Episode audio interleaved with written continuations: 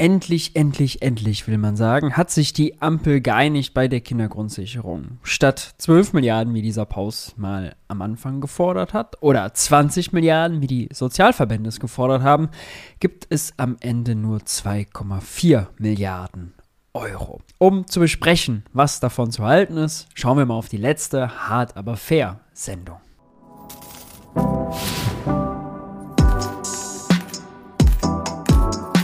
Hi und herzlich willkommen bei Geld für die Welt. Ich bin Maurice und in diesem Video geht es um die Kindergrundsicherung. Meine Güte, haben wir eine Debatte hinter uns. 18 Monate lang haben wir uns damit auseinandergesetzt. Es sollte das wichtigste sozialpolitische Projekt der Ampel werden.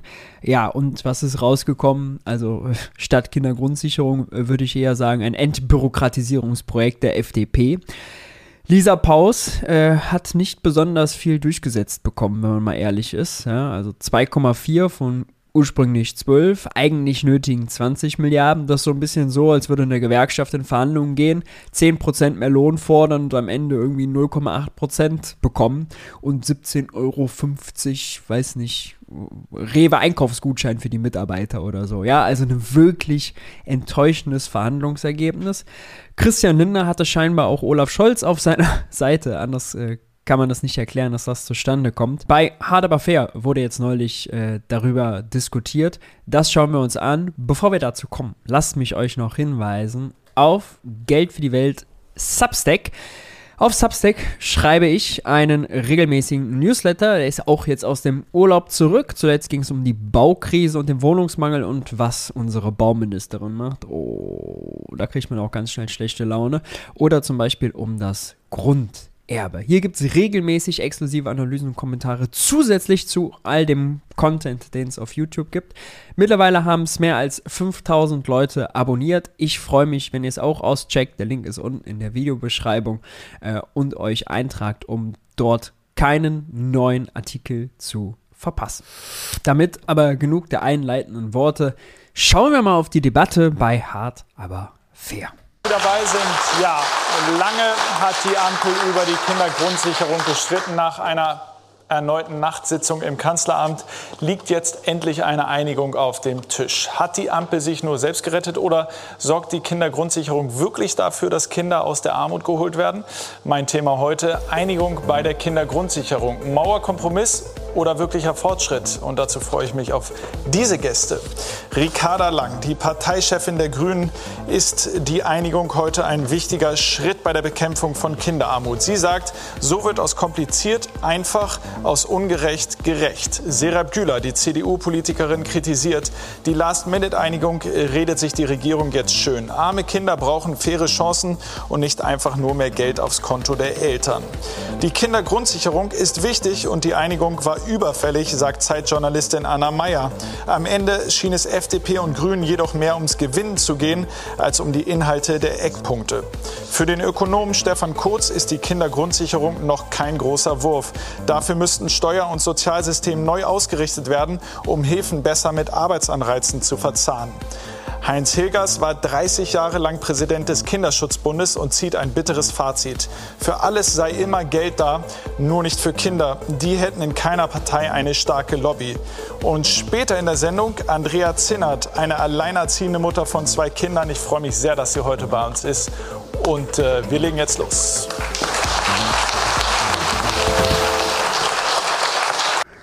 Vielleicht nochmal vorab, ne? mich hat ja an der Diskussion genervt, dass man mittlerweile kaum noch über die Inhalte gesprochen hat. Wer wäre eigentlich sinnvoll? Was braucht es, um Kinderarmut zu bekämpfen? Wie verbreitet ist Kinderarmut? Wie schlimm ist Kinderarmut? Und, und, und. Sondern es ging nur noch darum, kommen denn eigentlich Lisa Paus und Christian Lindner noch miteinander aus? Ja, ist zwischen den beiden noch gut Kirschen essen? Wenn doch Lisa Paus zuletzt im Bundeskabinett das Unternehmenssteuersenkungsprogramm Wachstumschancengesetz von Krischi Lindner blockiert hat, nach dem Motto, ey, solange die Kindergrundsicherung nicht durch ist, solange es kein Geld für Kinder gibt, kann ich nicht zustimmen, dass wir irgendwie äh, die Steuern senken für Unternehmen.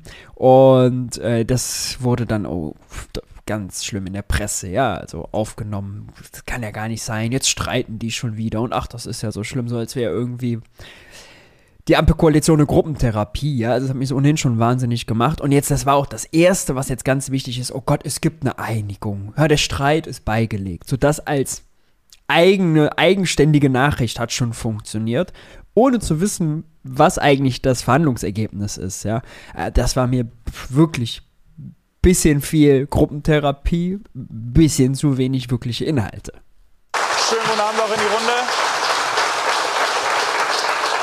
Ja, die Kindergrundsicherung ist wohl das wichtigste sozialpolitische Projekt, äh, vielleicht der Ampel, äh, vor allem aber der Grünen. Die Familienministerin wollte ursprünglich 12 Milliarden Euro dafür veranschlagen. Jetzt sind es noch 2,4 Milliarden.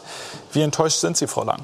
Ich bin nicht enttäuscht. Für mich ist es heute ein ganz klarer Fortschritt, denn wir haben seit Jahrzehnten eine Diskussion über Kinderarmut in Deutschland und jetzt geht die Ampel endlich voran und findet eine Antwort darauf. Und was für mich im Zentrum steht, ist der Systemwandel. Also wir gehen weg von einer Hohlschuld, wo sich Eltern durch einen Bürokratiedschungel durchkämpfen müssen, stigmatisiert werden, hin zu einer Bringschuld, also eine Dienstleistung des Staates für alle Familien. Und wir hören auf, Kinder im Bürgergeldbezug wie kleine Arbeitssuchende zu behandeln und gehen endlich dazu über zu sagen, es sind Kinder, die haben Recht auf Teilhabe. Und das ist ein Paradigmenwechsel. Herr Helgers, glauben Sie ihr, dass sie nicht enttäuscht ist?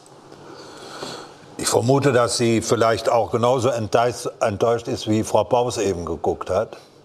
Nicht in, im, in die Kamera, weil ähm, es gibt ja nicht mehr Geld für arme Kinder.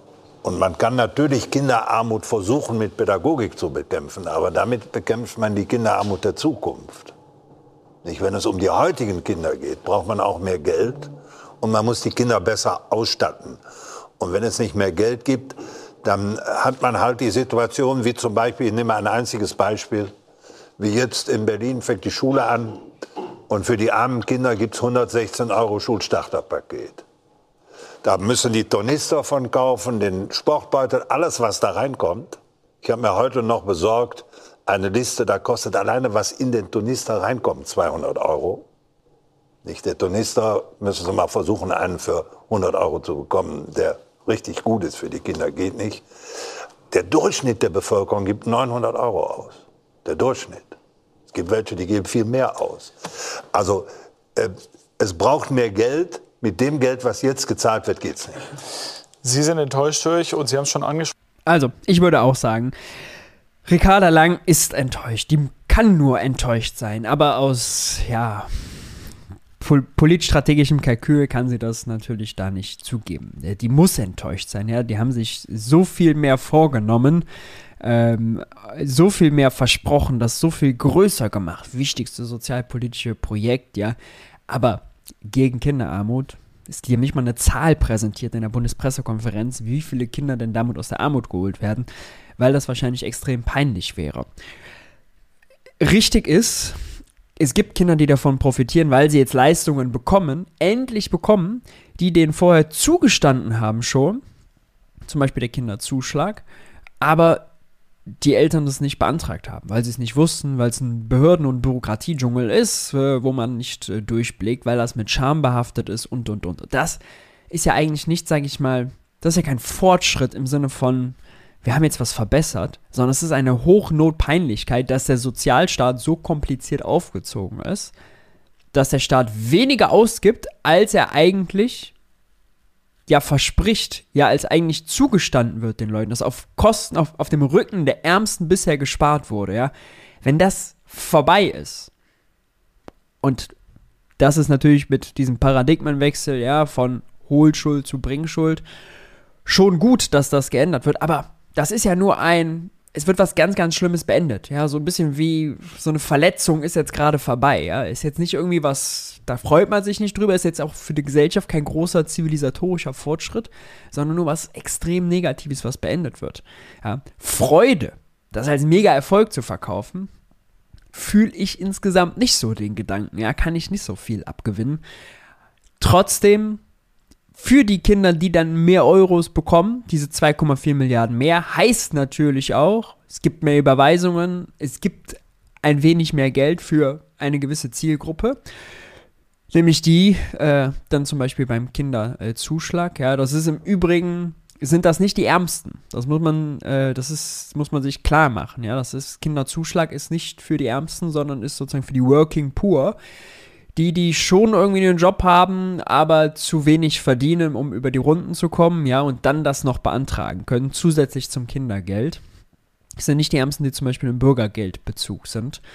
Ähm, denen hilft das, aber also bei aller Liebe, der große Wurf, nein, Frau Paus, die Familienministerin, äh, die hat vorhin zwischendurch auch enttäuscht geguckt. Das Gefühl hatte ich auch. Es gab heute eine Pressekonferenz von der Familienministerin, vom Finanzminister und vom Arbeitsminister. Da haben die die Eckpunkte vorgestellt äh, und mal erzählt, was sie jetzt vorhaben. Aber wenn man jetzt mal den Stand 2023 nimmt, wie wären mit den neuen Berechnungsmethoden des sozioökonomischen Existenzminimums die Regeln? Das war mein Fehler, das war das Falsche, da kommen wir gleich zu, äh, sondern wir gucken uns erstmal an, was die drei vorhaben. Profi müsste man sein. Nach der politischen Diskussion ist es diese Bundesregierung, die eine Antwort auf Kinderarmut in Deutschland gefunden hat. Kindergeld, Leistungen aus dem Bürgergeld für Kinder und Kinderzuschlag. All das soll die Kindergrundsicherung bündeln. Was es künftig geben soll einen einkommensunabhängigen Garantiebetrag für alle Kinder und Jugendlichen, der löst das bisherige Kindergeld ab. Und ein Zusatzbetrag, der unter anderem vom Einkommen der Eltern und vom Alter des Kindes abhängen soll. Dazu soll das sogenannte soziokulturelle Existenzminimum neu berechnet werden. Geplant ist, die Kindergrundsicherung soll 2025 kommen. Im ersten Jahr soll sie 2,4 Milliarden Euro kosten. In den Folgejahren könnten die Kosten auf bis zu 6 Milliarden Euro steigen. Frau Mayer, Sie haben sich die Pressekonferenz der drei Minister heute auch an was man schon mal nicht machen sollte, ne, vorab, also das ist jetzt eine ganz miese Finte, die mal gespielt wird, auf diese 2,4 Milliarden Euro, die 7 Milliarden Euro Kindergelderhöhung, die es zum 01.01.23 gab, anzurechnen. Ne? Das hat zum Beispiel Hubertus Heil, der hat sich an die PK gesetzt und gesagt, ja, Kinder sind die Gewinner, ja, und es gibt ja schon die 7 Milliarden. Und Lisa Paus hat das auch erwähnt, hat dann gesagt, das ist die größte Kindergelderhöhung seit 1996. Alles rhetorische Finden, denn das ist nicht mehr als Inflationsausgleich, ja. Und auch ein zu später Inflationsausgleich, weil 21 und 22, ja, hatten die Leute ja schon den Kaufkraftverlust. Das wurde, an die Kinder schon den Kaufkraftverlust, das wurde ja erst zum 1.1.23 dann äh, kompensiert mit der Erhöhung. Das ist nicht, dass es jetzt preisbereinigt mehr Geld gibt. Ja, sondern das ist einfach nur der Inflationsausgleich gewesen. Das ist das Mindeste. Das heißt, die 7 Milliarden sollte man nicht dazu zählen. Und haha, warum ist das der größte Anstieg seit 1996? Naja, wir haben so eine hohe Inflation wie schon seit 1996 nicht mehr. Also ist es auch nur folgerichtig, diese 7 Milliarden nicht bitte dazu addieren geguckt. Äh, Frau Paus nannte es da die umfassendste sozialpolitische Reform seit Jahren und ein Paradigmenwechsel. Ist das jetzt der große Wurf? Ich würde schon sagen, dass es eine Errungenschaft ist, dass die Kinder nicht mehr von den Jobcentern abhängig sind. Das ist eine Situation, die war nie gut und ist jetzt behoben und das ist erstmal richtig. Wenn ich eine arme Familie in Deutschland wäre, dann ähm, hätte ich mich wäre ich mit dieser Einigung unbefriedigt gewesen, weil letztendlich jetzt super viel von der Neuberechnung des kindlichen Existenzminimums abhängt. Das wurde ja gesagt, dass da eine Neuberechnung stattfinden wird, aber keiner weiß, wie hoch es dann am Ende sein wird. Und ähm, sowohl Lisa Paus als auch Christian Lindner haben heute großflächig vermieden, ähm, in der Pressekonferenz zu sagen, dass diese Zahl, diese 2,4 Milliarden, dass das eine ganz grobe Schätzung ist, dass es am Ende gegriffen ist. Ja? Also es könnte mehr sein, ähm, es könnte eher mehr sein als weniger. Und das diese, diese Dimension kam mir doch zu kurz. Ja, Christian Lindner ähm, hat äh, von diesem sozioökonomischen Existenzminimum äh, einmal heute gesprochen. Ich habe es eben aus Versehen schon mal abgespielt, aber jetzt zeige ich es Ihnen noch mal richtig. Aber wenn man jetzt mal den Stand 2023 nimmt, wie wären mit den neuen Berechnungsmethoden des sozioökonomischen Existenzminimums die Regelsätze? Welche Veränderungen gäbe es? In der Altersgruppe 1 0 Euro, In der Altersgruppe 2 ändert es sich um 0 Euro nach unserer Schätzung und in der Altersgruppe 3 um 8 Euro im Monat. Es wird also deutlich, es gibt keine generelle Leistungsverbesserung für diejenigen, die nicht erwerbstätig äh, sind. Frau Lang, keine generellen äh, Leistungserhöhungen für Menschen, die nicht arbeiten, sagt Lindner. Und der verkauft das als Erfolg. Sie eigentlich auch?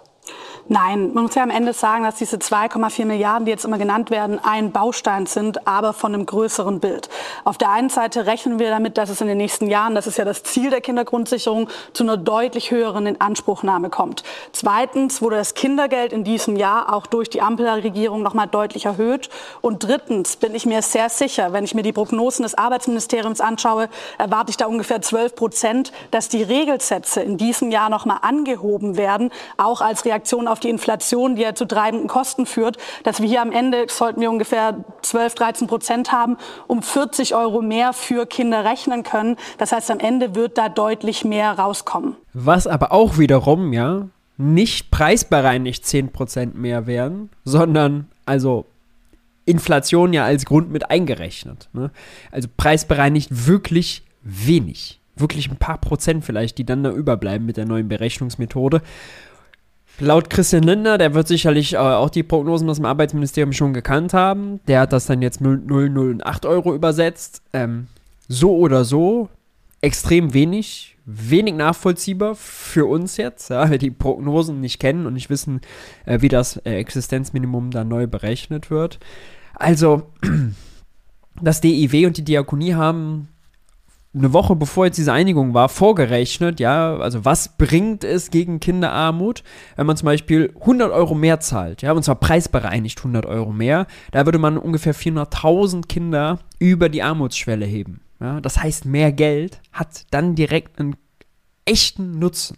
Das allerdings hat man jetzt verhindert. Ja, Christian Lindner war da sehr wichtig zu sagen, dass es keine generelle Leistungserhöhung gibt.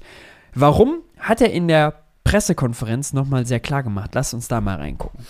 Hier erklärt Christian Lindner jetzt nämlich nochmal ganz genau, was seine Verhandlungsstrategie war und sein Anliegen. Wir hören mal rein.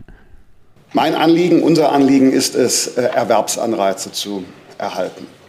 Das Beste, um Armut zu überwinden, ist Arbeit. Denn der Grund für Kinderarmut ist ja oft die ähm, Armut an Arbeit, an Integration an Sprachkenntnissen der Eltern. Deshalb darf von einer Reform der sozialen Unterstützungsleistungen für Familien kein Anreiz ausgehen, nicht sich um Erwerbsarbeit, um Integration, um Sprachkenntnisse äh, zu bemühen. Deshalb äh, haben wir auch keine generellen Leistungserhöhungen äh, verabredet. Wir haben in der Familienpolitik und der Sozial Rums. Ja, was er übersetzt sagt ist, Kinder müssen arm bleiben, damit deren arme Eltern auch weiterhin jeden Drecksjob zu miesen Lohnbedingungen annehmen. Das ist das übersetzt, was er sagt. Das war das, was er, ihm wichtig war und das hat er scheinbar erreicht. Noch ein paar andere Punkte.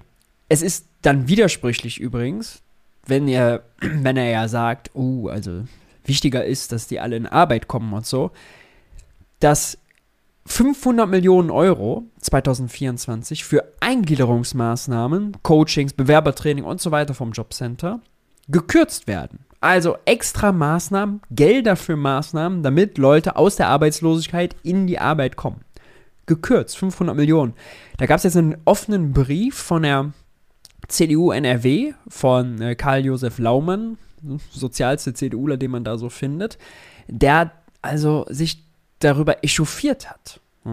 So, das ist dieser Widerspruch, ja, nach dem Motto, wir geben kein Geld für, nicht mehr Geld für arme Kinder, wenn wir wollen, dass die Eltern Arbeit finden, aber gleichzeitig erschweren wir es den Eltern, Arbeit zu finden. Das ist nicht Zuckerbrot und Peitsche, das ist Peitsche und Peitsche, wenn man so will. Na, wirklich absurd. Dann kommt dazu, dass er immer sagt, äh, mehr Geld alleine reicht nicht, sondern die müssen Arbeit finden. Aber die sollen ja nur Arbeit finden, um am Ende wiederum auch mehr Geld zu bekommen.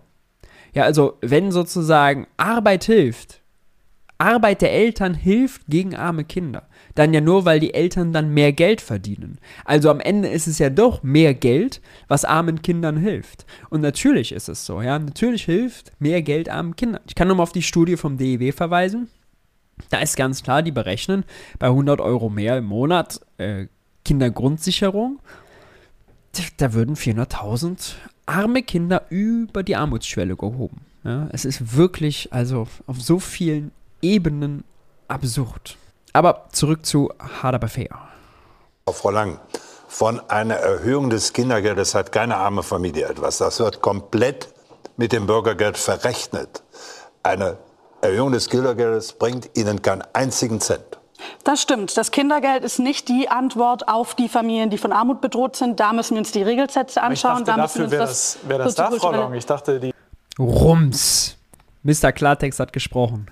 Kindergrundsicherung, die Sie jetzt einführen, die wäre dafür da, um Kinder aus der Armut zu holen. Genau, aber wir müssen uns ja anschauen, es gibt ja zwei Teile. Es gibt den Garantiebetrag, der allen Familien zugutekommt und wo tatsächlich aber die armutsgefährdeten Kinder weniger erreicht werden. Ich finde es aber auch sinnvoll, dass wir in diesem Jahr als Ampel was für die Mittelschicht gemacht haben. Also wir auch gesagt haben, wir machen was für alle Familien in diesem Land. Und daneben gibt es den Zusatzbetrag und da schauen wir insbesondere auf die armutsgefährdeten Kinder. Ich glaube, dass wir da uns höhere Summen vorgestellt hatten. Das ist hier kein Geheimnis. Daraus muss ich auch keinen Hehl machen. Aber für die schaffen wir jetzt endlich den Einstieg in die Kindergrundsicherung. Und das ist nämlich klar. Am Ende ist die Kinder, das, was wir heute vorgestellt haben, nicht das Ende der Fahnenstange, aber es ist ein Einstieg in den Kampf gegen strukturelle Kinderarmut. Also das haben tatsächlich also viele Grüne so formuliert. Es ist ja auch okay, aber es ist schönsprech, es ist Euphemismus. Ne? Also ein Einstieg in die Abschaffung von Kinderarmut reicht nicht. Ja? Es ist eine, eigentlich eine Peinlichkeit für die größte Volkswirtschaft Deutschlands, dass weiterhin so viele Kinder anbleiben. Und es wird übrigens auch in den Medien immer die falsche Zahl genannt, ja, weil dann guckt man immer nur bei Kindern auf die Kinder unter 18. Und das sind nach Bertelsmann Stiftung 2,9 Millionen. Ne? Aber Kindergeld zum Beispiel, Kindergeld berechtigt, sind ja auch Leute, Kinder, Jugendliche, junge Erwachsene besser gesagt, bis 25.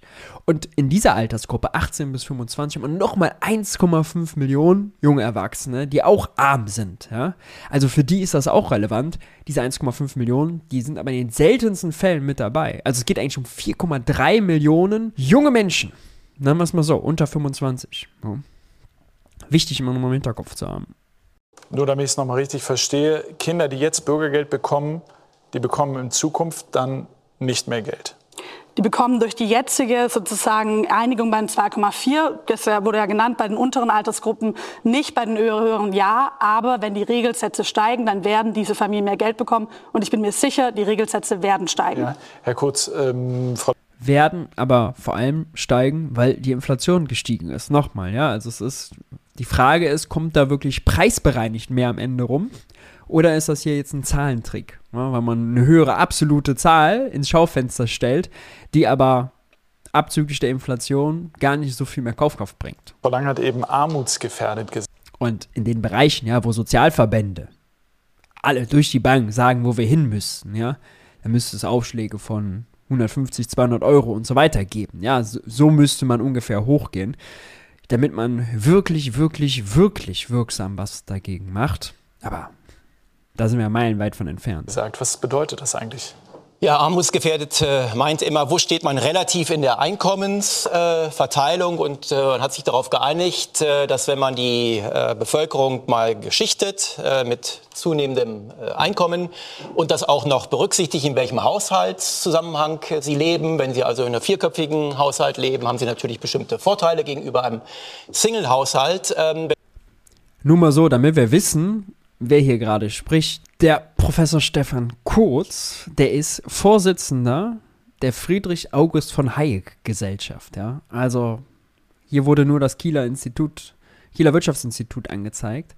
Der ist in diesem Friedrich August von Hayek Think Tank drin. Ja? Also er ist viel neoliberaler geht's wirklich nicht. Ja? Ist wirklich ein neoliberaler Leuchtturm, den man da reingesetzt hat. Man, man das alles berücksichtigt und dann macht man eine Grenze bei 60 Prozent. Wer 60 Prozent weniger hat als der, der genau in der Mitte steht bei dieser Reihung, der gilt dann als armutsgefährdet und alle, die darunter liegen, natürlich auch. Mhm. Denen wird jetzt geholfen, so habe ich es äh, verstanden. Frau Güler, die Bundesregierung äh, hat eine Antwort auf Kinderarmut gefunden. Das sagte zumindest Frau Paus äh, heute. Würden Sie das auch so ausdrücken? Naja, ich auf gar keinen Fall. Es ist keine Antwort auf Kinderarmut, wenn man nicht mal sagen kann, wie viele Kinder, arme Kinder man damit über die Armutsschwelle hebt. Ja? Und wenn man dann gleichzeitig sagt, es ist ja ein Einstieg in die Abschaffung, die Bekämpfung von Kinderarmut, dann ist das keine Antwort darauf. Ja? Dann ist das so der erste Halbsatz von einer Antwort, aber der Rest fehlt noch. Das ist jetzt nicht für einen großen Wurf, ehrlicherweise. Ähm, das haben Sie ja gerade auch schon gesagt. Da wurde viel mehr angekündigt als das, was am Ende rausgekommen ist. Und man stellt sich natürlich die Frage, wie aus ursprünglich 12 Milliarden jetzt etwas, was sich genauso nennt, Kindergrundsicherung mit 2,4 Milliarden genauso zu bewältigen sein soll. Und diese 12 Milliarden, da muss man Lindner schon an den Punkt zugestehen, hatten ja überhaupt kein Konzept was dem gefolgt ist, keine Berechnungsgrundlage, gar nichts. Und aus 12 Milliarden Anfang des Jahres wurden irgendwann 2,2 bis 7 Milliarden. Das sagte Paus dann nach ein paar Monaten. Und aus diesen 2,2 bis 7 Milliarden wurden dann 3,5 Milliarden. Und heute sind wir bei 2,4 Milliarden. Und ähm, das jetzt als großen Wurf zu verkaufen, ist tatsächlich ein bisschen wenig. Aber der Punkt ist, und ich glaube, das war ja der Grundkonflikt zwischen Lindner und Paus, dass Lindner gesagt hat, Leistungen müssen gebündelt werden und der Zugang zu diesen Leistungen muss vereinfacht werden. Weil Fakt ist tatsächlich, dass bis zu 70 Prozent der Leistungen, die für von Armut betroffenen Kindern zur Verfügung stehen, ja beim Staat bleibt, weil die Anträge nicht gestellt werden, weil das ein zu kompliziertes Verfahren das, ist. Äh, Sie, spre so. Sie sprechen es an, ich kann Ihnen das auch noch mal äh, zeigen. Wir haben Bevor wir dazu kommen, ja, also hier merkt man nochmal, wie schlecht die Kommunikationsstrategie von Lisa Paus war. Dass nämlich einfach jetzt gesagt werden kann, 12 Milliarden hat sie ja gefordert, aber es lag ja gar kein Konzept vor, ja. Und weil wirklich niemand weiß, was wollte die mit den 12 Milliarden eigentlich, geht das so durch. Ich habe Lisa Paus schon vor einem Monat dafür kritisiert. Und zwar in diesem Video hier. Darum wird die Kindergrundsicherung zum Flop. Ja, war ich scheinbar ein Wahrsager. Hatte recht. Kommunikationsdesaster. Da war Lisa Paus bei Anne Will und hat sich wirklich auf die Nase gelegt. Das hat mich wirklich aufgeregt. Ich pack den Link nochmal rein. Also schaut euch das auch gerne nochmal an. Äh, das erklärt so ein bisschen das Ergebnis, was wir heute haben. Da. Beispiel Bildungs- und Teilhabepaket. Darauf haben zum Beispiel junge Menschen Anspruch, die Bürgergeld beziehen. Sie bekommen einen Zuschuss für Klassenfahrten oder für das Schulmittagessen. Aber nur knapp 55 Prozent der Kinder und Jugendlichen in Bürgergeld bekommen auch diese Zuschüsse. Beispiel Kinderzuschlag. Der Kinderzuschlag soll verhindern, dass Familien mit geringem Einkommen ins Bürgergeld abrutschen. Die Bundesregierung schätzt, dass von allen Familien, für die diese Leistung gedacht ist, nur 35 Prozent sie auch aktuell in Anspruch nehmen. Insofern, wenn ich das zu Ende führen darf, ist es schon sinnvoll, die Leistungen zu bündeln. Ähm, Paus hat hingegen gesagt, es geht nicht nur um eine Leistungsbündelung, sondern auch um mehr Beträge. Und wenn man sich heute die Pressekonferenz anschaut, dann war es vor allem ein Ping-Pong-Spiel. Wer hat sich durchgesetzt? Und wenn man sich die Erklärung durchliest, ist eigentlich, sind beide Interpretationen möglich. Entgegen der Aussage, was Lindner gerade gesagt hat, was Sie zitiert haben, dass nicht mehr Sozialleistungen drin sind, das kann man der Aber Erklärung mich, entnehmen. Mich Auf der anderen Seite kann man genauso entnehmen, dass es nicht, nicht so der sehr, Fall ist. Wer sich da durchgesetzt hat, sondern ob Sie das, was da rausgekommen ist, gut finden inhaltlich? Also nochmal, dass Leistungen gebündelt werden, dass die Anträge zugänglicher gemacht werden, ist erstmal gut. Das ist erstmal wirklich gut. Ob das am Ende ausreicht, weil äh, das, was heute versprochen wurde, die, äh, der Bürokratieabbau tatsächlich zutrifft, das bezweifle ich ehrlicherweise, weil die Familienkasse ja jetzt ins Spiel kommen soll, dass alle Leistungen zukünftig nur noch über die Familienkasse abzurufen sind, wo wir eine Infrastruktur erstmal aufbauen müssen, weil es gibt bundesweit 100 Anlaufstellen der Familienkasse. Im Gegensatz zum Jobcenter, das mag man als Stigmatisierung halten, aber 1000 Stellen Jobcenter stehen 100 Stellen Familienkasse gegenüber. Hinzu kommt, dass ja der Präsident der Familienkasse genauso gesagt hat, wir brauchen ungefähr Personalstellen von bis zu 3000 Personen. Das muss man erst mal finden. Insofern weiß ich nicht, ob das alles so aufgeht, wie heute in der Pressekonferenz ja. versprochen. Frau Mayer, wo ist der Unterschied, ob es die Familienkassen machen oder zum Beispiel die Jobcenter? Naja, es ist schon richtig, dass man wahrscheinlich Personal wird verschieben müssen, ne? weil dann natürlich die Jobcenter schlagen ja auch Alarm, wie man so schön sagt. Die wollen natürlich nicht, dass man ihnen die Kinder wegnimmt, weil das ja auch Stellen sind, die man ihnen dann damit wegnimmt. Ähm, ich würde ehrlich gesagt sagen, es ist ein emotionaler Unterschied für die Familien, ob man Geld für Kinder vom Jobcenter bekommt oder von der Familienkasse, weil Kinder sind eben ja nicht arbeitslos, ja, sondern Kinder sind ja Familie und ähm, müssen auch überhaupt keine Arbeit annehmen. Es ist auch, das ist zumindest anekdotische Evidenz, ähm, die ich kenne, es ist in den Jobcentern eben so, dass es auch Gängelungen gibt, gerade von Jugendlichen. Ne? Also zum Beispiel Jugendliche, die Abitur machen wollen, die dann vom Jobcenter Sachbearbeiter, der ja wirklich absolute Macht über sie hat, der sie sanktionieren kann, der äh, sie zum Gespräch vorladen kann, ähm, gesagt bekommen haben, äh, ja gut, warum willst du denn überhaupt Abitur machen? Mach doch jetzt eine Ausbildung, damit du endlich mal äh, hier ins Arbeiten kommst. Ja? Und von sowas waren eben Jugendliche im Bürgergeld betroffen. Und ich glaube, das ist sehr wichtig, dass das jetzt nicht mehr so ist. Frau Lang? Ja, wenn ich da vielleicht einmal anschließen darf. Denn ich glaube, wenn wir über diese Debatte reden, dann geht es auch um Selbstwertgefühl. Denn am Ende, wir haben gerade gesehen, dass ungefähr nur 35 Prozent derjenigen, die einen Anspruch haben, das auch wirklich in Anspruch nehmen. Woran liegt das? Aus meiner Sicht aus zwei Hauptgründen. Erstens zu viel Bürokratie. Also man durchschaut gar nicht. Ich glaube, bisher hatten wir 175 verschiedene familien- und kinderpolitische Leistungen. Wer soll da durchblicken? Und aber auch Stigmatisierung. Also das Gefühl, wir sind schuld, wir haben was falsch gemacht. Und bisher steckt da ja eigentlich immer der Gedanke dahinter, das ist ein individuelles Versagen, wenn eine Familie in Armut gerät. Jetzt schauen wir aber, ganz viele dieser Familien arbeiten ja die Eltern sogar, geraten trotzdem in Armut, weil sie zu wenig verdienen. Das heißt dahinter, die Mehrheit. die Mehrheit, ganz genau. Und das heißt dahinter steckt auch das, die klare Überzeugung zu sagen, es ist eben kein individuelles Versagen, sondern es ist ein strukturelles Problem. Und es geht auch um das Selbstwertgefühl dieser Kinder, dass die ein Gefühl haben, wir glauben an euch. Ja, wobei ich nicht zu emotional werden wollen würde in dieser ganzen Sache, ne? weil am Ende hilft gegen Armut immer noch am besten Geld. Und es geht halt darum, wie viel Stress haben die Familien im Alltag damit, dass sie irgendeine Klassenfahrt nicht bezahlen können, damit, dass sie die Stifte für den Schulanfang nicht bezahlen können, damit, dass sie das Busticket zur Bibliothek nicht bezahlen können, um den Kindern mal vorzulesen und so. Ne? Also das sind ja so ganz reale Probleme, die mit was steht oben auf dem Briefkopf dann wieder gar nichts mehr zu tun haben. Also äh, von mehr als drei, wir reden über mehr als drei Millionen Kinder. Und äh, genau wissen wir die Zahl nicht, weil wir die Schnittmenge zwischen Wohngeld und Kinderzuschlag nicht exakt kennen. Aber auf jeden Fall mehr als drei Millionen. Und die große Mehrheit dieser Kinder haben Eltern, die erwerbstätig sind. Die haben zum großen Teil eh nichts verloren beim Jobcenter. Also alle nicht, die Eltern und die Kinder nicht. Und wenn der Lindner dann sagt, es soll nicht mehr Geld geben, dann muss ich mal, weil die ja in Arbeit sollen, dann muss ich darauf verweisen, dass das so ist. Es gibt Erzieherinnen, die sind alleinerziehend. Es gibt äh, Krankenpflegerinnen, Altenpflegerinnen, die haben zwei Kinder, drei Kinder. Die sind alle entweder Aufstocker beim Bürgergeld oder kriegen den Kinderzuschlag. Und äh, dann gibt es auch Ehepaare aus Taxifahrer und Friseurin, die beide den Mindestlohn bekommen. Und selbst wenn sie dann Vollzeit oder 30 Stunden tätig sind, sind sie entweder Aufstocker beim Bürgergeld oder kriegen den Kinderzuschlag. Der ist jetzt beim Bürgergeld etwas besser, der Selbstbehalt. Aber im Prinzip sind diese Menschen er erwerbstätig, nicht weil sie den großen wirtschaftlichen Vorteil davon haben, sondern ihre Motivation ist, ihr Selbstwertgefühl zu stärken.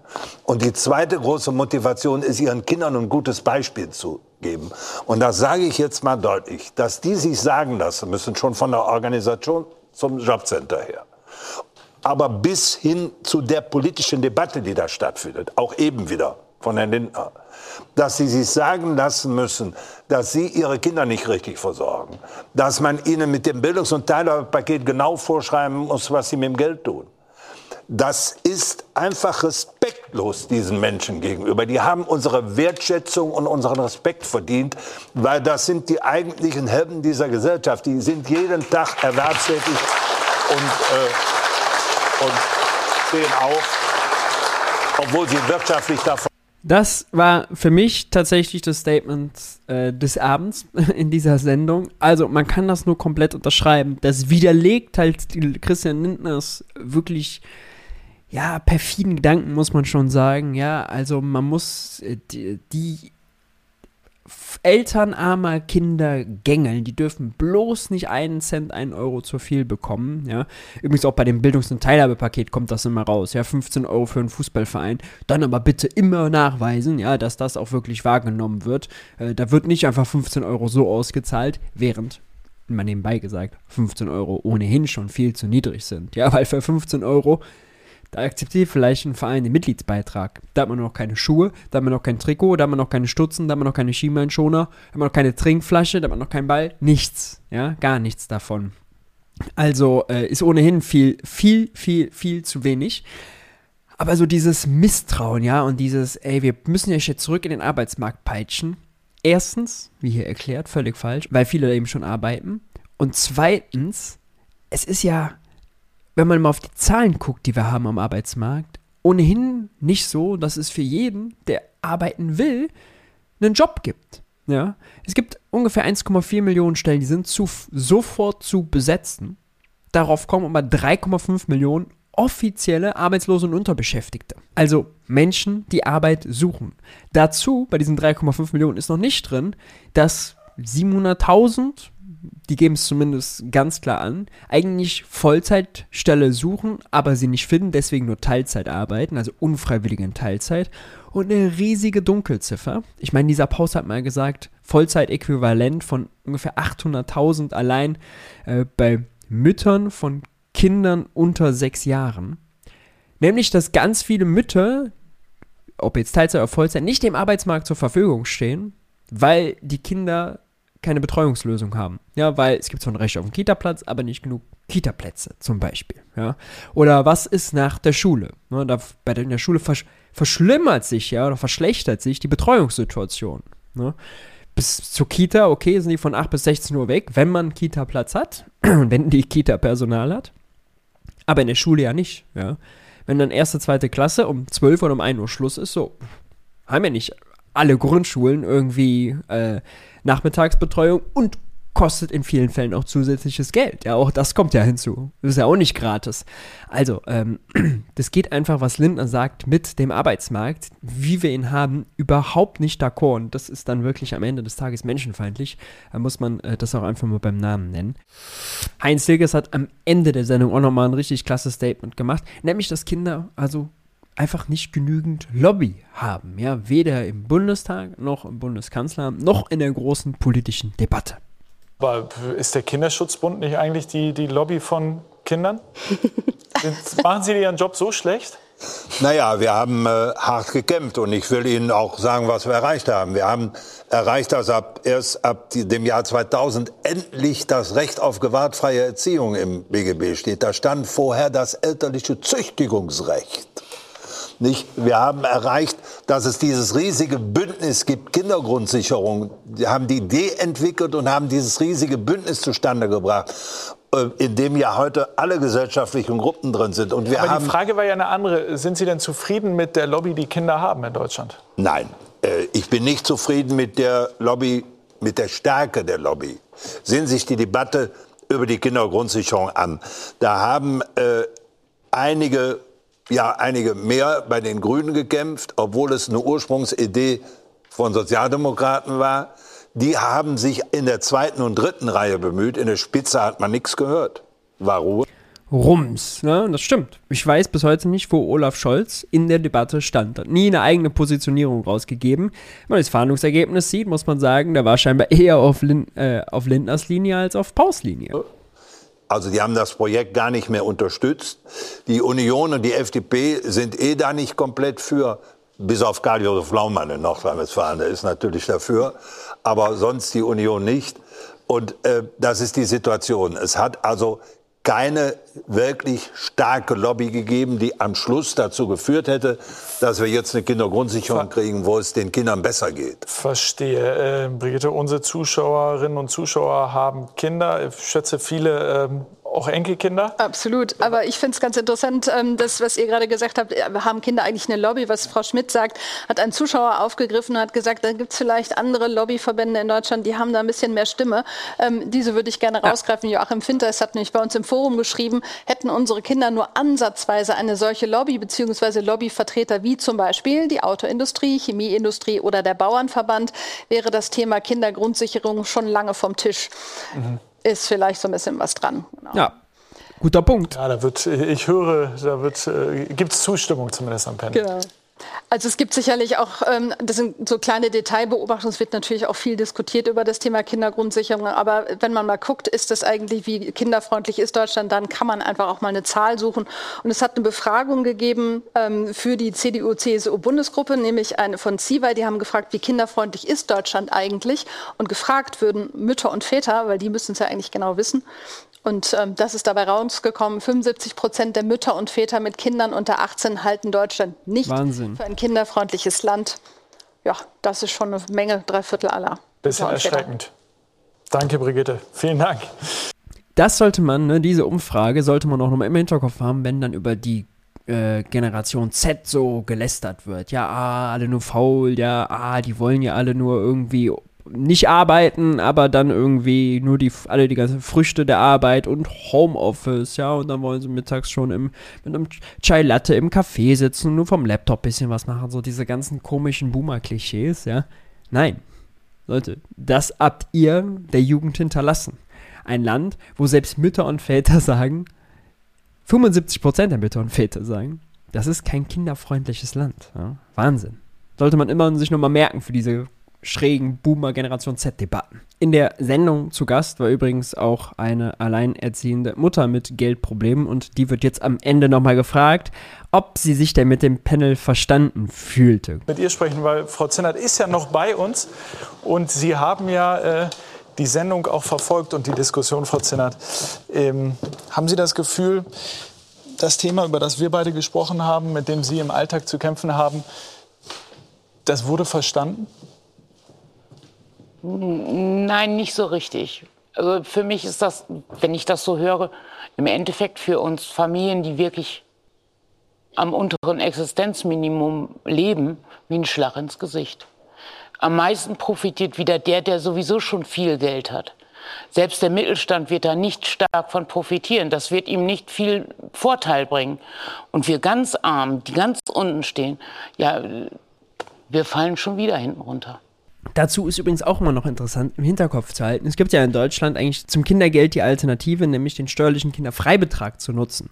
Der hilft insbesondere Spitzenverdienern. Ja, wer viel verdient, der kann eben über den Kinderfreibetrag monatlich bis zu 373 Euro sind es, glaube ich, an Steuern sparen. Kindergeld hingegen ist nur 250 Euro. Ja, das zeigt ganz klar, Kinder werden auch in Deutschland nicht gleich behandelt. Das Mindeste wäre ja gewesen, das anzugleichen, ja.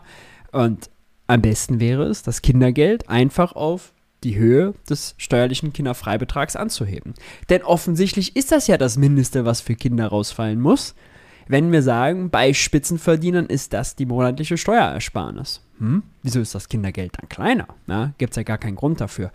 Das wäre mal eine positive Auflösung gewesen. Aber diese Ungleichbehandlung, Kinder armer Familien bekommen weniger als Kinder reicher Familien, auch das bleibt weiterhin erhalten.